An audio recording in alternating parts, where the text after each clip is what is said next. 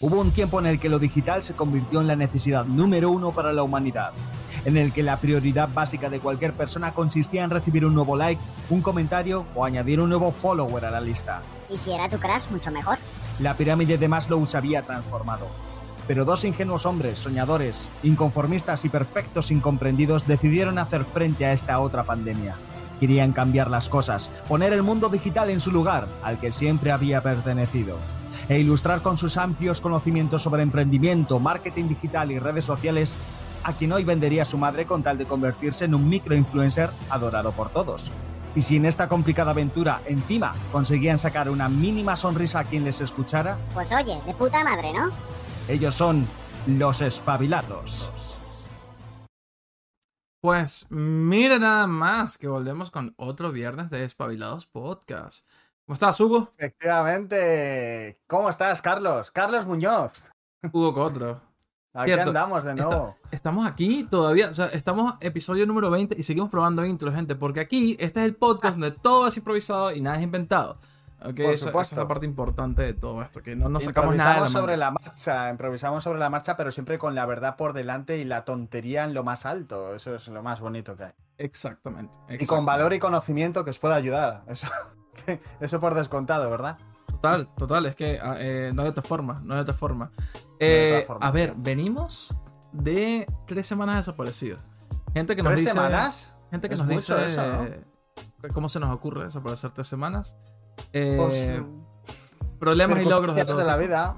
Claro, hay a veces que los astros no se alinean como deberían y no fluyen las cosas para que hacer Claro. un buen... Porque, porque nosotros os adoramos, os queremos, os respetamos y os idolatramos y queremos hacer los episodios bien y correctamente. Y para hacerlos de cualquier manera, así, deprisa, mal, No vale. corriendo, a medias, pues no. Entonces, ya que lo hacemos bien, pues que estemos los dos, tanto Carlos como yo, en buena situación mental, psicológica y física para hacerlo. Si no, no lo hacemos. ¿A Claro, que no? Porque, de paso, este, parecía que puede ser por una razón de uno u otro, pero de hecho muchas veces estamos de acuerdo en que no nos da para grabar ese día. Ok, que no Sin llegamos más. ese viernes.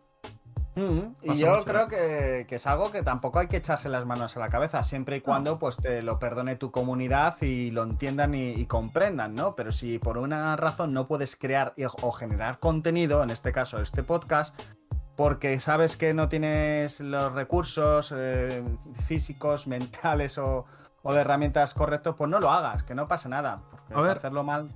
Y sobre todo un podcast como, como este estilo, ¿no? O sea, tienes que estar dispuesto a concentrarte en hacer esto.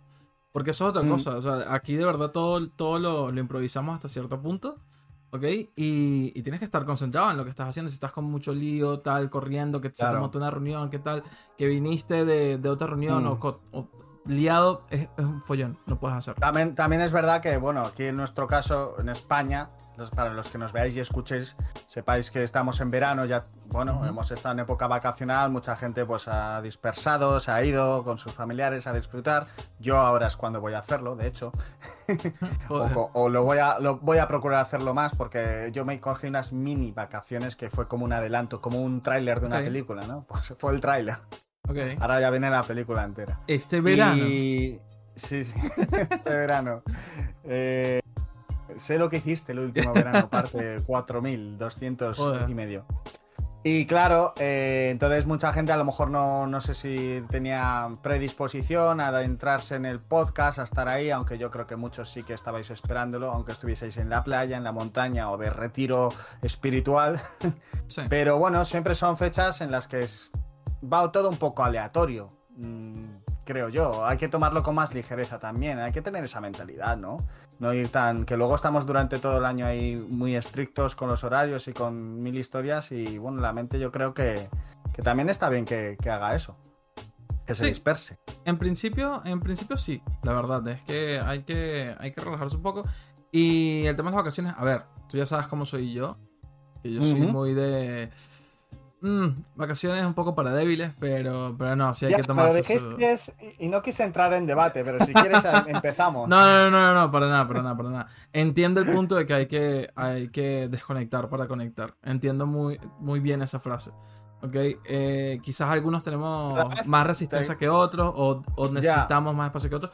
Pero seguro que sí, seguro que sí. Yo, a ver, yo, la verdad que, que no es por nada, pero también es verdad que con los años voy aprendiendo más sobre ello y dándome cuenta de que es más necesario, aunque tú creas y, y sepas, de, de hecho, eh, a ciencia cierta, que puedes darlo todo, que puedes seguir dándolo todo. Yo Claro. podría haber seguido. Pero sientes que estás más cerca de colapsar, porque- quizás también. Claro, también pero también es cierto que con el paso de los años, si te darás cuenta, mi joven Padawan, que te vas conociendo más y mejor en profundidad y, y que, y que es necesario imponerte esas vacaciones mentales, aunque sea, aunque no tengas que irte en ningún viaje ni nada.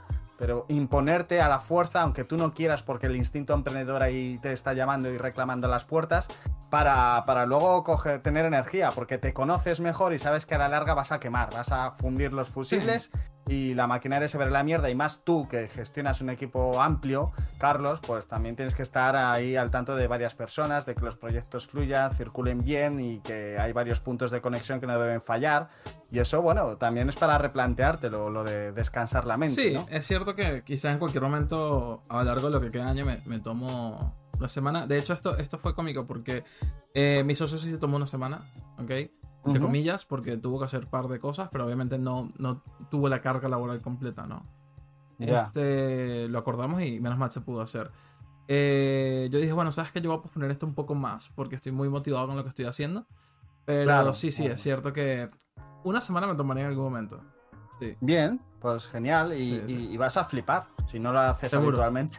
Lo- Seguro. a ver, yo lo flipo. Yo tampoco soy de los de tomarme días sabáticos ni semanas, pero bueno, sé la importancia que, que conlleva eso. Claro, claro. Y a ver, cuéntame, en todo este tiempo que tomaste la- las mini vacaciones, ¿qué pasó? Porque. ¿Qué hay de nuevo?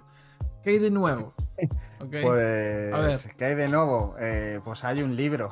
Hay un libro, joder. Hay un libro, sí, es a lo que te estás refiriendo. Hay un libro y claro, de es algo, es algo que requería de tiempo y dedicación y planificación estratégica detrás para conseguir ciertos hitos y objetivos que a la larga puedan repercutir positivamente, no tanto en las ventas del libro, porque la verdad que eso me la trae al pairo, como se Claro. dice, o sea, no me voy a hacer rico ni pretendo hacerlo con, con un libro, pero sí para que la repercusión y el alcance mm, incrementaran la, la percepción de marca personal eh, propia, ¿no? Eh, eh, aparte de divulgar todo el conocimiento y, recursos y, beneficios que aporta el libro a la mayor cantidad posible de personas, ex- expone- exponer mi marca eh, en otros ámbitos, en otros medios y con este otro formato eh, a lo largo y ancho del mundo, que poco a poco se va consiguiendo. Y eso requiere de planificación y estrategia y un tiempo enfocándome en ello. Y por eso he estado durante estos días atrás, pues haciendo un gran trabajo o, bastante trabajo respecto a, respecto a ello para dar a, a conocer el libro y poco a poco que se vaya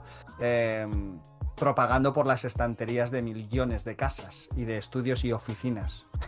Muy bien. Y básicamente es en lo que he estado más centrado. Ahora que ya ha pasado el periodo de lanzamiento y ya, bueno, o sea, he conseguido ese hito del que te adelantaba algunas cosas antes, eh, detrás de las cámaras.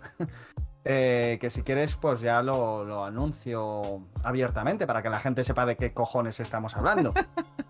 Sí, sí, dale. A ver, en principio no, nos estamos saltando el esquema que teníamos en mente, pero sí, dale, dale. Porque la Bueno, verdad no, lo- su- lo- no supe cómo entrar a lo mío.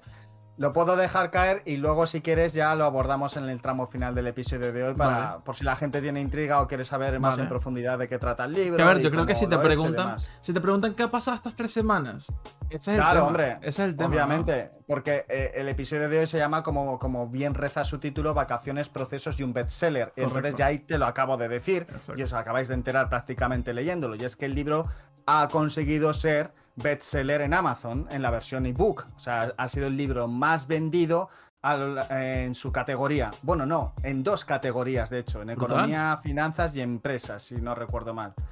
Eh, y a- entonces, número uno, bestseller, eh, certificado, tengo las pruebas, evidentemente, para poder demostrarlo a todo incrédulo que se pase por aquí.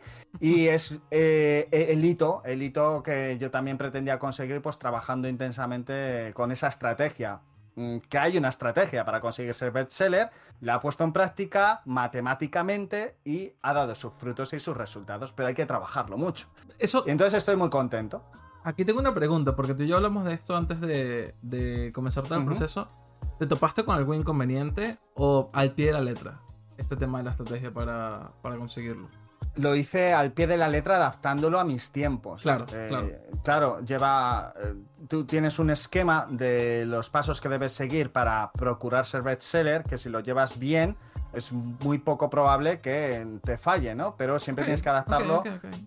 A tus recursos, a la gente que tengas a tu disposición que te eche ese cable tan necesario e importante y amoldarlo a tus horarios, porque tienes que también hacer una serie de, de acciones en tiempos determinados para que poco a poco se pueda conseguir esa meta. Pero bien, sí, lo seguí a rajatabla. Hay, si la gente busca cómo ser bestseller en Amazon, pues encontrará diferentes eh, modalidades de cómo conseguirlo, estrategias y procesos, pero bueno, hay, básicamente es el que yo he seguido, el, el- el de siempre. Buenísimo. Que luego, si quieres, te lo desgrano un poco. No, no, tranquilo. Este, a ver, en principio, felicidades porque hay una cosa que yo también quería Gracias, comentar en el episodio tío. de hoy. Y es que desde que te conozco, ¿ok? Porque, o sea, es que sí, en las primeras conversaciones que uno puede tener con alguien, eh, sobre todo en temas profesionales, es tipo el tema de qué quieres conseguir, o por qué estás trabajando, por qué lo estás haciendo, Mm. o qué te gustaría hacer. Y tú siempre has tenido claro el tema del libro, ¿ok? Sí, sí, siempre lo he tenido claro. Al final, sí. Si se tiene ese objetivo en la mente, claro. Y esta no fue la primera, la primera vez que lo intentas, ¿eh? Porque eso también es otro No. detalle. Porque Es verdad, yo, detalle. Yo lo intenté en otro momento eh, y por razones obviamente de, de- de tiempo de gestión no pude culminar la obra y bueno, al final eh, de todas las crisis se saca algo bueno, se suelen sacar grandes proyectos y grandes avances para la humanidad y esta crisis es lo que ha, propiciado, con, ha propiciado conmigo, el que yo haya podido invertir más tiempo en este, en este proyecto, en este objetivo, en este sueño, ¿no? Y así es Claro. como lo he conseguido. Pero es simplemente tener siempre el objetivo fijo dentro de ti, en tu mente, sin perderle la pista, sin perder el foco en él. Y también sin perder eh, el día a día con tus clientes y seguir trabajando intensamente y con productividad. Pero siempre tener eso ahí dentro, ¿no? Si tú tienes una inquietud, un sueño por cumplir o algo que te sabes que te va a engrandecer por dentro, más allá de lo que haga otras personas, pues siempre lo vas a tener dentro y no se te va a olvidar. Entonces, para mí el libro era una de las de, de estas cosas. Entonces, cuando llega el momento en que todo encaja y le puedes dedicar tiempo, es cuando hay que poner toda la carne en el asador y, y dar al 100%.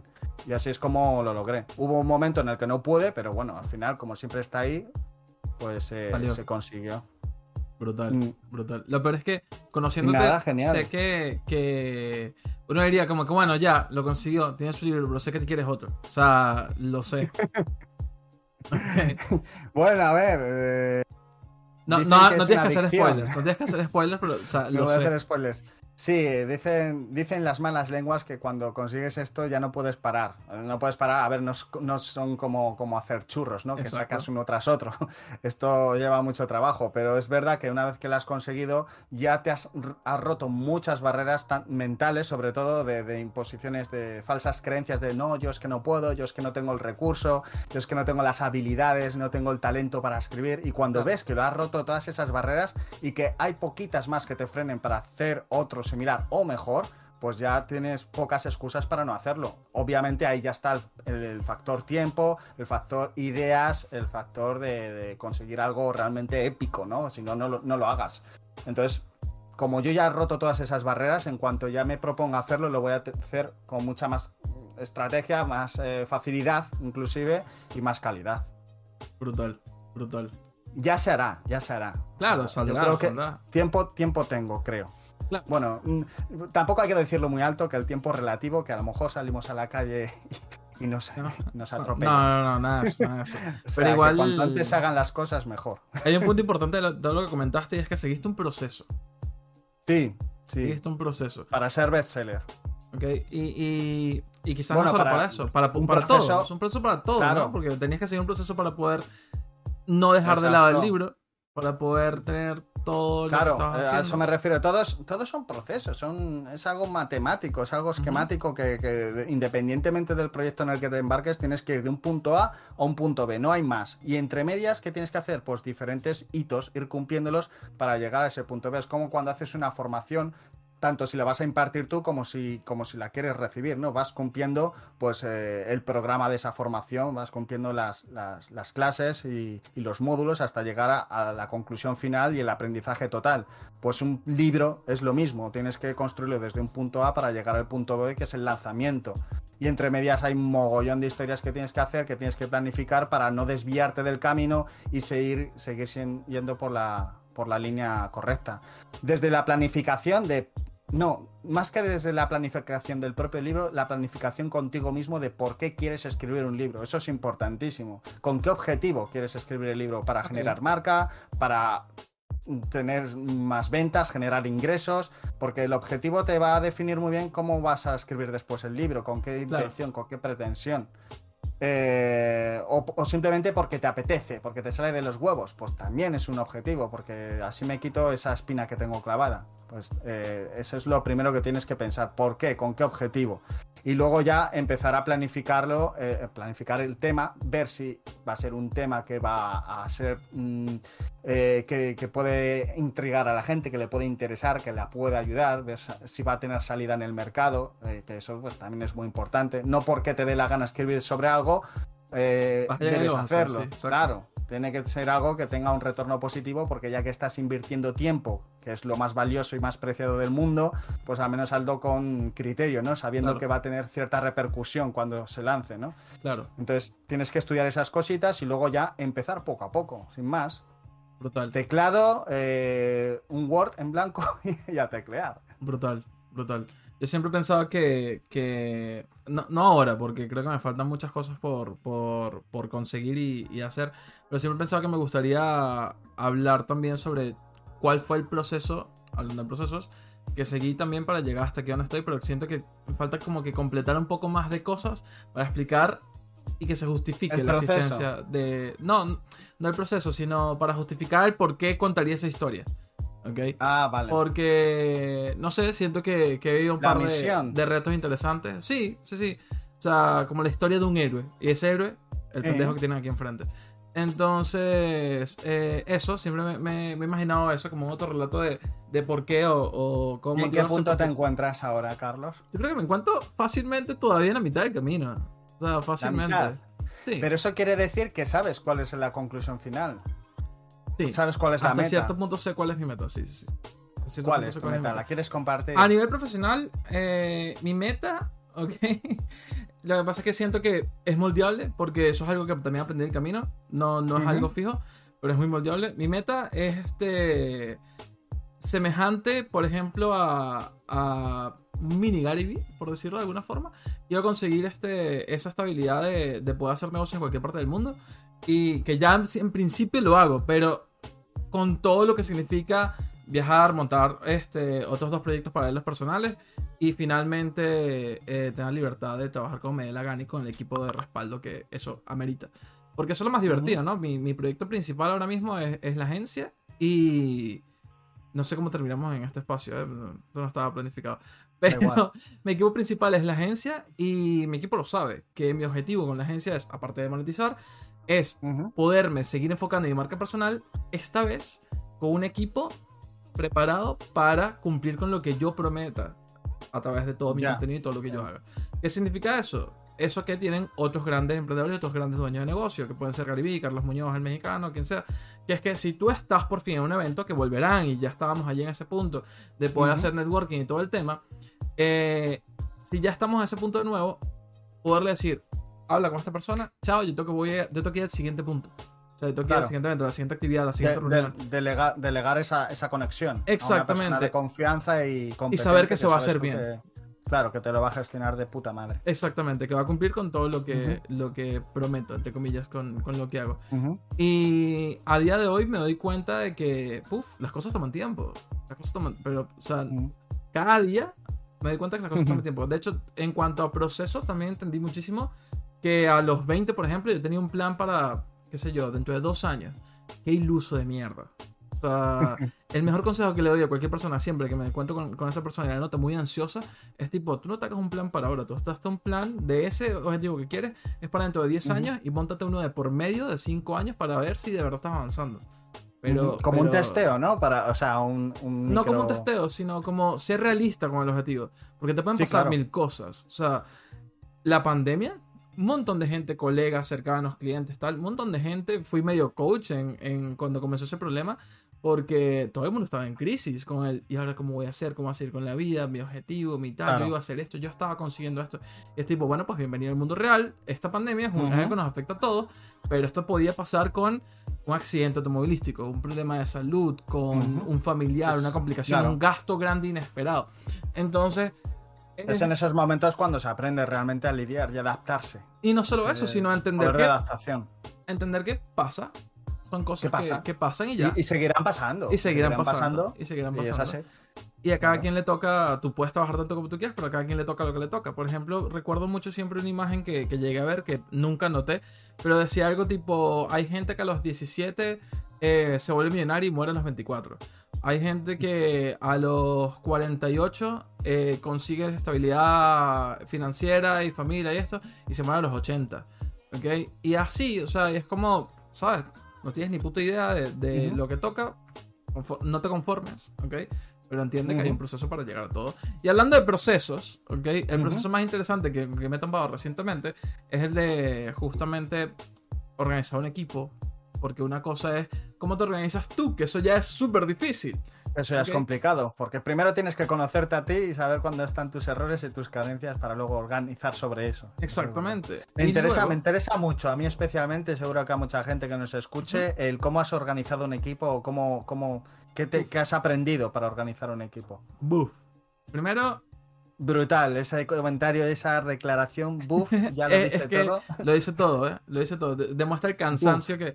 eh, a ver, no, no, no es nada fácil organizar un equipo en remoto, ¿ok?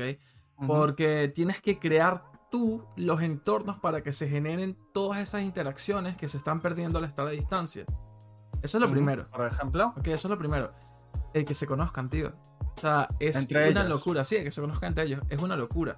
Y de paso... bueno, no es complicado hoy en día, ¿no? Y de paso, Estamos, eh, No, no, es que no es complicado hacerlo, pero es complicado el presentarle. O sea, imagínate tú una cosa, porque también flipa con esto. Eh, yo conecto mucho con el hecho de que todo mi equipo son un montón de millennials, ¿ok? Como yo, ¿vale? Y muchos también zoomers o qué sé yo. Que resulta. Z ya Sí, directamente. de una. Mejor. Este, sí, sí, exacto. Y, y tú dices, ah, bueno, pero tú los vas a invitar a, a conversar en un meet. O sea, a esta gente que se la pasa trabajando y no quiere hablar nunca por videollamada. ¿Cómo vas a hacer para que conecten realmente? Entonces Ya. empiezan todas estas dudas, ¿ok? Y resulta que después de X cantidad de tiempo trabajando, ellos sí quieren, y aparte que ellos sí quieren, pues puedes generar entornos de trabajo con metodologías ágiles y mierdas que tienes que aprender, ¿ok? Y de paso, que la comunicación no es tan sencilla como cuando hablas de frente con una persona. Si yo estoy hablando de frente contigo en, en- en este momento normal, porque quizás nos conocemos un poco más y tenemos como que hemos roto el hielo de cierta forma, ¿ok? Sí, sí. Pero si no lo hubiéramos hecho nunca, si no hubiéramos visto nunca en persona, quizás hubiera sido más difícil. Y de paso, el tema de llegar a acuerdos es complicado. Y esto eh, todavía lo estaba viendo esta semana con... Tenemos un coach también dentro del, dentro del equipo. Ujú. ¿Ok? Este. Y la cosa se pone bien interesante porque es una cuestión de. Tenemos que crear insights. Yo lo llamo insights, ellos lo llaman. a- a- o el coach lo llama acuerdos. Para mí son insights que son como verdades universales, como cosas que ya tenemos claras que deben de ser así. Sí. Y deben de conversarse y Que son aclararse. inamovibles dentro del organigrama de la, Exacto. del negocio, de la agencia. Eso sale natural, tío. En una agencia presencial o un equipo, eso sale naturalmente. Sí, ¿ok? porque lo estás viendo en Lo el día a estás día, viendo. Pero, continuamente. pero a distancia no, a distancia tienes que conversar. Claro. Estamos de acuerdo en que esto es lo que se va a cumplir. Y es una situación rara, buena, positiva, pero rara. Ok, para mí fue raro personalmente. Quizás soy socialmente más incómodo que otros, posiblemente. Pero. Bueno, es lo que nos caracteriza también. Sí. Es- me, me- me veo un poquito ahí reflejado. Total, total. O sea que sí, pero no, pero no está mal. Posiblemente. Y, y es tipo, wow, qué loco tener que hacer esta pregunta, ¿no? Y después aprender que también muta a llevarlo, por ejemplo, a clientes. Sabes que una cosa, yo estaba en, en una conversación de networking hace muchísimo tiempo y resulta que me preguntaban a mí, ¿cómo hiciste tú para, te- para que el cliente estuviera tranquilo? ¿Ok? Y entendiera todo el proceso cuando haces una web, ¿ok? Porque yo también pasé por esa etapa donde yo hacía un poco de todo y también hacía diseños web. Entonces, este, lo que le decía era, me comunico con él en todo momento. O sea, Comunicación nada más, nada más dura. eso, ¿ok? que no pasen dos días sin que tú le digas sobre algún avance, sobre la situación, sobre si, si no avanzaste. ¿ok? Sobre si, avanzaste, tienes también alguna duda nueva. Sí, sí, si no avanzaste también lo comentaba. El cliente se tranquiliza. Porque le estás dando reportes de qué está pasando, de cómo está avanzando la cosa. No te puedes desaparecer tres días. Te desapareces tres días y es, le apagué a un tío que no me ha respondido un mensaje. ¿Sabes? Entonces, eso estaba claro. Pero a día de hoy, por ejemplo, aprendí algo nuevo, interesante, y es que cuando estás delegando trabajo y por fin te reúnes con el cliente, después de presentarlo todo, lo primero, al, al finalizar, lo que pregunto es una especie de ¿cómo estás? Pero es un ¿qué te parece? ¿Ok?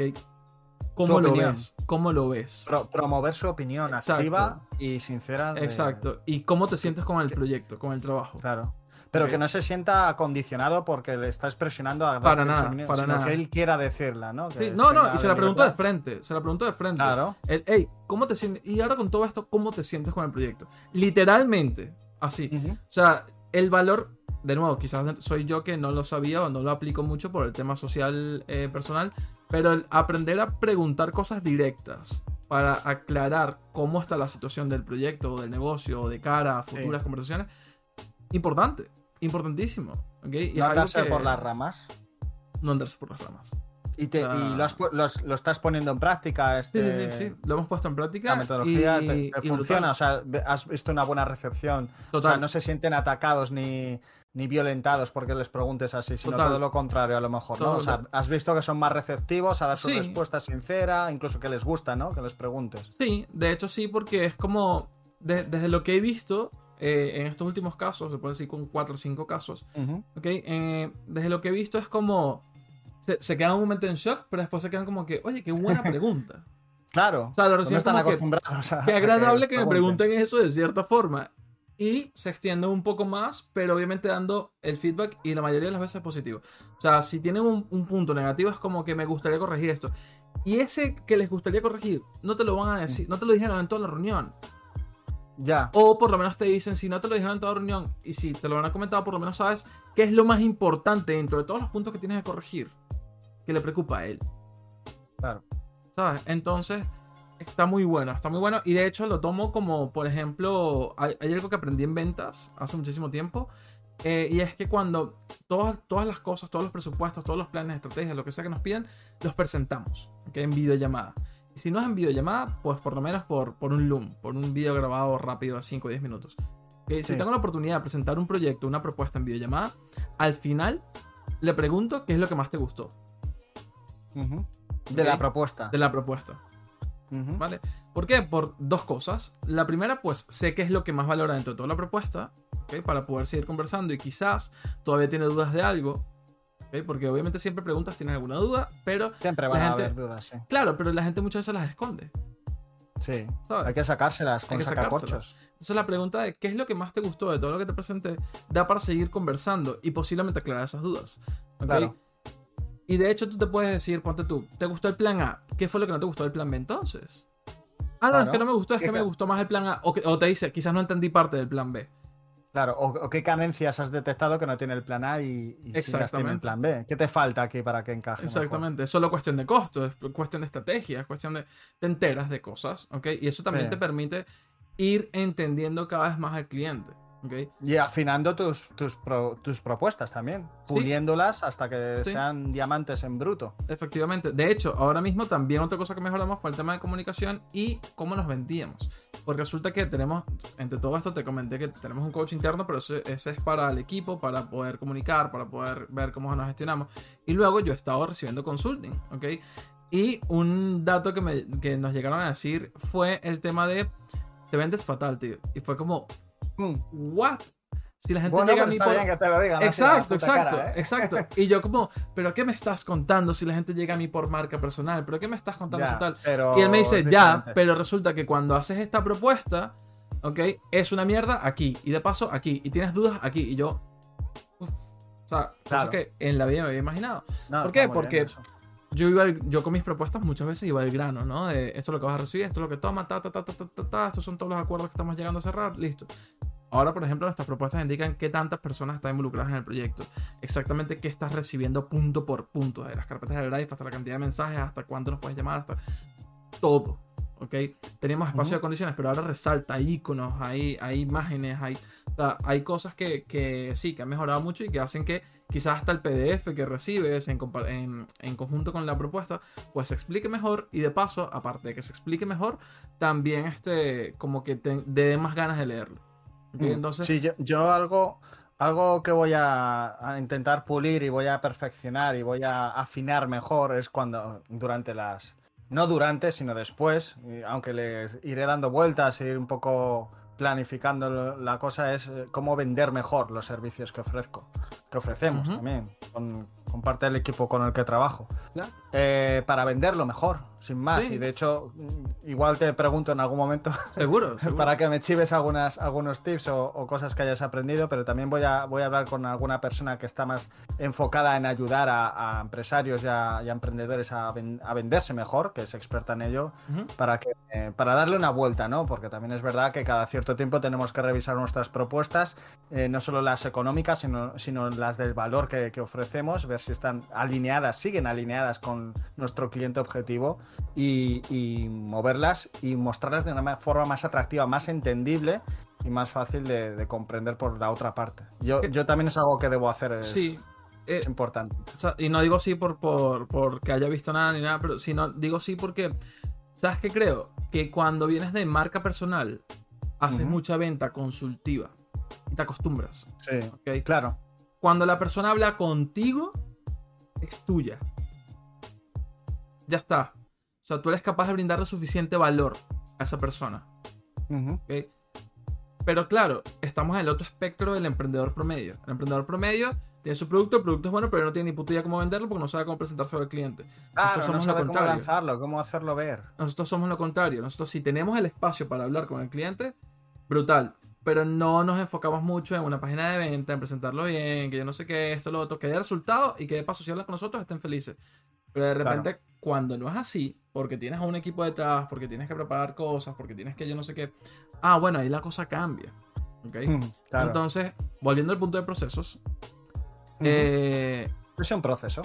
Es, un proceso, pero tienes que crear todos estos planes de comunicación interna, comunicación externa, tanto con el cliente y mucho más.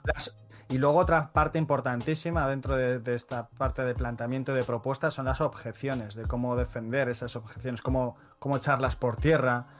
Son cositas que, bueno, hay que trabajar. Claro, claro, que ya tienes que ver también el tema de que eso es lo otro. Ahora recién empieza el proceso de poco a poco prepara tus presentaciones. Presenta tú la propuesta. Haz esto. Porque claro, lo último que, que suelta uno en todo esto es la propuesta porque tú sabes que el que cierra eres tú. Y si se lo sueltas a alguien y no, cierra, lo vas a querer matar. Entonces empiezas a, delegar ese tipo de cosas y aprendes cosas, ¿no? Y lo otro, el otro detalle, porque también estamos comentando lo de gente que trabaja por, todo el, por toda parte del mundo, ¿ok? Mi equipo está por todo el mundo. Y resulta que es el tema de la comunicación en general, porque más allá de si se conoce o no se conoce, una vez tienes lista esa dinámica, el tema de cómo te aseguras de que se entendió la labor. Y de paso, porque ¿sabes qué pasa? En una oficina, si yo quiero ver si algo va bien caminado, si soy un diseñador, le digo, hey, puedes asomarte un momento. Y ya. Pero ¿cómo generas esa dinámica a través de Slack, tal? En remoto, claro. En remoto. Es que eso ya lo tienes que. Bueno, ¿Tú tienes, idea de la, tú tienes idea de la cantidad de veces que, por ejemplo, yo cogí y pedí una labor, pensé que estaba bien delegada y me entregaron que si, por ejemplo, pedí un elefante y me entregaron una tortuga. o sea, ¿eh? muchas veces. Muchas veces. Bueno, ahí, yo creo que la, clave para poder para que haya cierta fluidez en este tipo de contactos en remoto y que, y que el proyecto siga su, su, ciclo es establecer unos horarios para, para tener esas conversaciones de manera fluida. O sea, si la otra persona que vive en Los Ángeles y tú estás en Marruecos, sabes que, bueno, claro, la diferencia horaria entre países ahí juega, juega un papel fundamental, pero por eso tenéis que saber en qué punto trabajáis cada uno para, coordinar en qué, en qué momento podéis estar en un momento dado, pues todos a la, a la par, ¿no? Claro. O, o en el menor tiempo posible que haya una respuesta o una opinión eh, fluida y, establecer el sistema de comunicación conjunto como puede ser Slack o otra herramienta y, saber que, en ese momento sí que estáis ahí. En este caso, dos datos. Slack es una herramienta brutal. Es, O sea, es brutal. Es muy buena, necesaria. tío. necesaria Sí. para organizar equipos, pero necesaria. Para los equipos es brutal. Ok. Y luego Discord lo he empezado a integrar. Que por cierto, gente, para todo el que no lo sepa, estamos hablando a través de Discord. Nosotros grabamos esto a través Eso de es. Discord. Ok. Eh, y es importante porque si tú usaras Google Meet, es bueno, pásame el link, tal, agenda, bla, tal. En este caso es, hablamos un minuto, sí, llégate a Discord. Plac, clic, entraste, hablaste, chao. Ya. Claro. Sin tanto tema de quién busca el link, yo no sé qué, si me lo agenda. No. Y aparte porque es una, una forma de, de veros las caras de vez en cuando, de, sa- de Claro. recordaros cómo sois, de Bien. No, y aparte de eso, lo que tú dices también más confianza. Que, que se me olvidaba también ese detalle. Nosotros tenemos gente en México. ¿Sabes cuántas horas de diferencia con México? Con Canarias 6, con Península 7. Eso quiere decir que tenemos que sí, 4 horas laborales o menos, ¿ok? Conectados, o sea, en puntos en los que podemos hacernos preguntas. Claro, Porque yo ya claro, paré por hoy. Y después tú acabas de comenzar el día, por ejemplo, ese tipo de Por eso tienes que también, si sabes que no van a estar conectados, necesitas respuesta por parte de alguien del equipo que en ese momento está durmiendo o no está disponible, pues tienes que recopilar ese- esas preguntas que tienes para él para cuando puedas lanzárselas, ¿no? Y prepararte para Pues, trabajar por adelantado, Claro. por ejemplo. Si la entregas para el 7, tú me tienes que entregar el 5 porque sabemos que tenemos las horas de diferencia, entonces Eso realmente es. me va a llegar posiblemente el 6 y así Claro. vamos. Tienes que coordinar esos días. Pero ha sido divertido.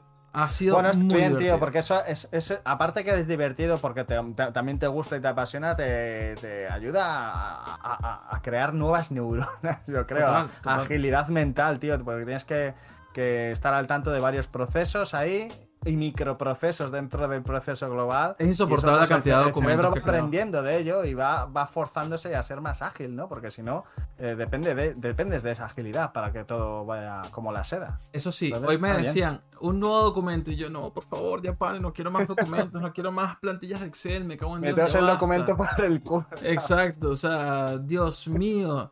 Pero de repente lo abro y es como, ah, pues sí, mira, esta mierda hace falta. Qué pereza. Ahora vamos a ver Claro. cómo coño lo, lo implementamos. Bueno, pues lo encajas. Es otra pieza del puzzle, la tienes que tener ahí para Sí, encajarla. sí, sí. Debería, fácilmente podemos hacer so- todo un episodio sobre cómo, cómo funcionan Sí. todos estos A mí me gustaría eh, hacer un inciso y leer una. Porque yo el otro día en el, en el Instagram de Ah, ¿verdad? Hiciste preguntas, pediste preguntas. eh, eh, pedí preguntas a través de, de stories que, lo, que lo, ten- lo tenemos que hacer más a menudo porque a Sí. veces te dan, te dan respuestas de lo bastantes bizarras y eso me, me, me gusta.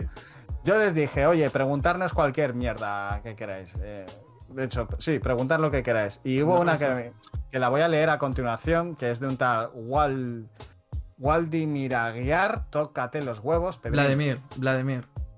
Vladimir. Sí, todo un personaje, ¿eh? Súper Ah, creativo. bueno, que es, es conocido, ¿eh? Sí. Dice, si la gente hace influencer a gente estúpida, ¿la gente es la estúpida o el estúpido es el influencer? Hostia, la Bueno. filosofía de los eh, generación Z. Ojo con esto porque no me esperaba Vladimir haciendo una, una- una pregunta eh, para esto. Vladimir es un pedazo de profesional, medio influencer también de- del tema de, de Sí. marketing, está aquí en Canarias. eh, y es Bueno, director de marketing de, pues. de una pedazo de, de empresa. Pues si quieres responderla tú, Carlos, bueno, los dos. Si la gente hace influencer a gente estúpida, ¿la gente es la estúpida o el estúpido es el influencer? Mira, tengo dos formas de Yo responder creo esto. que es el influencer. Yo tengo, no, yo tengo dos formas de responder esto. ¿ok? La primera es la sin filtro, a modo de juego y por la que me podrían cancelar en internet. Y es que la gente siempre es estúpida. ¿ok? Uno no lo sabe, pero somos estúpidos. No, somos no. estúpidos. Yo ahí estoy un poquito de acuerdo. ¿ok? O sea, Ya, sí. eso estás fijo. Somos estúpidos por naturaleza y nos gustan las cosas más estúpidas del mundo. ¿Ok? Y lo segundo es que para todo hay un nicho. Para todo hay un mercado. Para todo hay un consumidor. Entonces, sí, o sea, de repente ahora hay modas en las cuales hace 10 años no te imaginabas. Modas de la gente que le encantan los sneakers, que no estoy hablando de los chocolates, sino de las zapatillas. Este, de la gente que se hace cortes de cabello loquísimos, de la gente que es fanática de los relojes, que todo le había existido, pero ahora es cada vez más grande ese mercado. Que le encantan los coches, que les encanta el surf. Y hay un montón de comunidades que existen allí fuera. Eh, y si nosotros ponemos la sección, no, no existirían este montón de páginas. Que, co- cosa, ¿Qué es hablar de algo bizarro? Hablemos de las páginas de memes marqueteros. Eso es algo bizarro. Claro, Ok. es bizarro y es muy entretenido. Es muy te entretenido y echas- loquísimo. echas una risa Porque tú dices, ¿cómo coño esta gente que se la pasa hablando de marca personal y negocios y tal está, está en una cuenta de memes? ¿Ok? Y cómo Claro. tiene sus propios insights, ¿no? Pues Porque, porque, lo, ne- porque lo necesitamos. Lo el necesitamos, hay que desahogarse. desconectar con cosas que nos hagan reír y si están eh, vinculadas a nuestro sector y porque las conocemos por los términos que emplean, pues más gracia nos va a hacer. O mejor Pues, aún, nada, o sea, Las claro, cuentas tío. que tienen puras frases de mierda de emprendimiento. No comparten más nada. Sí, y son las que más eh, que más usuarios tienen y seguidores. tienen. Sí. E está. interacciones, que E también es verdad. La gente Y la gente respondiendo, y claro que sí, porque Barack ¿Quién? Obama. Y tú, cállate la boca. Top, top, top. Exacto, top, top, top. También. Entonces, la respuesta para Vladimir sería que la gente es estúpida por naturaleza, Sí. ¿no? Sí, que Independientemente de si es la gente o el influencer. Los dos se ¿Estás de combinan. acuerdo? y Yo creo que sí. Yo no, no, estoy muy de acuerdo. Ya por, eh, gen- por genética natural en- lo llevamos en, los, en el ADN, el ser estúpido, en esta nueva generación de, de humanos, ¿no? De- de- de- no estoy hablando de los prehistóricos porque yo creo que tenían, eh, bueno, otras necesidades más viscerales. Eh, pero la nueva generación sí, somos estúpidos. Entonces le responderé eso a Vladimir. Muy bien. Mm, lo estoy haciendo ahora mismo. De hecho, en la story Ok. para compartirla. Vladimir, la respuesta es que todos somos estúpidos. Sin más, no le des más vueltas, tío. Vale, luego la Muy cuelgo. bien. Muy bien. Ahí queda. Eh, otra. Sí, hay otra, pero. ¿La quieres leer tú? No la tienes. No la tengo, no la tengo. Soy tonto, no la, no la guardé. Ah, Sí, la otra era. Espera un momentín. La otra te la voy a decir ahora mismo. Que. Que la dice Ale González. Ok. que no sé si, la- si también es conocida pero no- o no, dice, eh, es- esta pregunta es maravillosa porque no tiene respuesta. O sea, yo la he intentado encontrar y es muy complicada, porque la pregunta es, ¿por qué Hugo es tan genial? Baneadla. Baneadla. Banearla. Es una pregunta muy recurrente que me suelen hacer. ¿Por qué Hugo es tan genial? No lo sé. A ver, mm, se lleva adentro, se exterioriza, se, se comunica a través de las ondas sonoras del vídeo, del vídeo podcast, eh, eh, de un bien, libro muy llamado bien. Revelación. No lo sé. Muy bien. No hay respuesta. Y hasta ahí no tenemos más preguntas, Dentro- pero poco a poco Dentro, esperemos que, que haya gente que participe con más. eh, dentro de poco armamos un Civil. War. Team Hugo, Team Carlos, a ver qué coño pasa. No, hombre, no, tanto no. no, hay que llegar a, no hay que llegar a las manos. Joder. Me pido Iron Man. Me Coño. Rayos. Me pide Spider-Man. Rayos y truenos, pues si son truenos, pues Thor, venga. Muy bien. Eh, Eh. porque sí, sin más, como dicen por aquí. Ah, mira quién Mm. está por aquí. Miguel Dopu. ¿Quién está? Gente, por cierto, un Ah, detalle. sí, mira. Un detalle, que ya casi Welcome. terminamos, por cierto, porque se nos está acabando el tiempo. Pero detalle, gente. Para todos los que nos ven en directo, muchísimas gracias. Recuerden que nos pueden escuchar en Google Podcast y Spotify. Esperamos que ya Siempre. dentro de poco, por fin, en, en Apple Podcast, para todos los que son fanáticos de, de Apple. Y Sí. este, además de eso, si nos estás escuchando en diferido, acabamos de leer varios comentarios que están aquí porque estamos en Twitch todos los viernes a las Efectivamente. 6 pm, hora de España, 5 pm, hora de Canarias. Y no me sé en qué hora el resto de países de Latinoamérica, lo siento. Bueno, Ok. pongamos que, no sé, son, son siete horas, seis horas de menos, pues calculemos ahí a las 12 de la mañana, 11. Sí, algo así. Por Algo así. Por ahí. Pero, bueno, pero sí es verdad. Y, y yo pues vuelvo a, vuelvo a motivar y a pedir a la gente que nos dejen preguntas para el siguiente episodio, cualquier inquietud que tengan, no solo del emprendimiento, del marketing digital, de las ventas, de los negocios, de las agencias, como la de Carlos, por ejemplo, nos las dejen por, por donde les dé la puta gana, directamente. Si Muy quieren bien. por Instagram, por Instagram, que ya plantearemos más preguntas en las stories o aquí en el mismo chat del directo de Twitch, como queráis. Bienvenidas sean. Buenísimo. Eh, pues nada, gente, yo creo que con eso terminamos por el día de hoy. Así que. Muy bien. Nada, hasta luego. Pues nos vemos y escuchamos el próximo viernes. Sí, ya. Genial. Adiós. Hasta luego.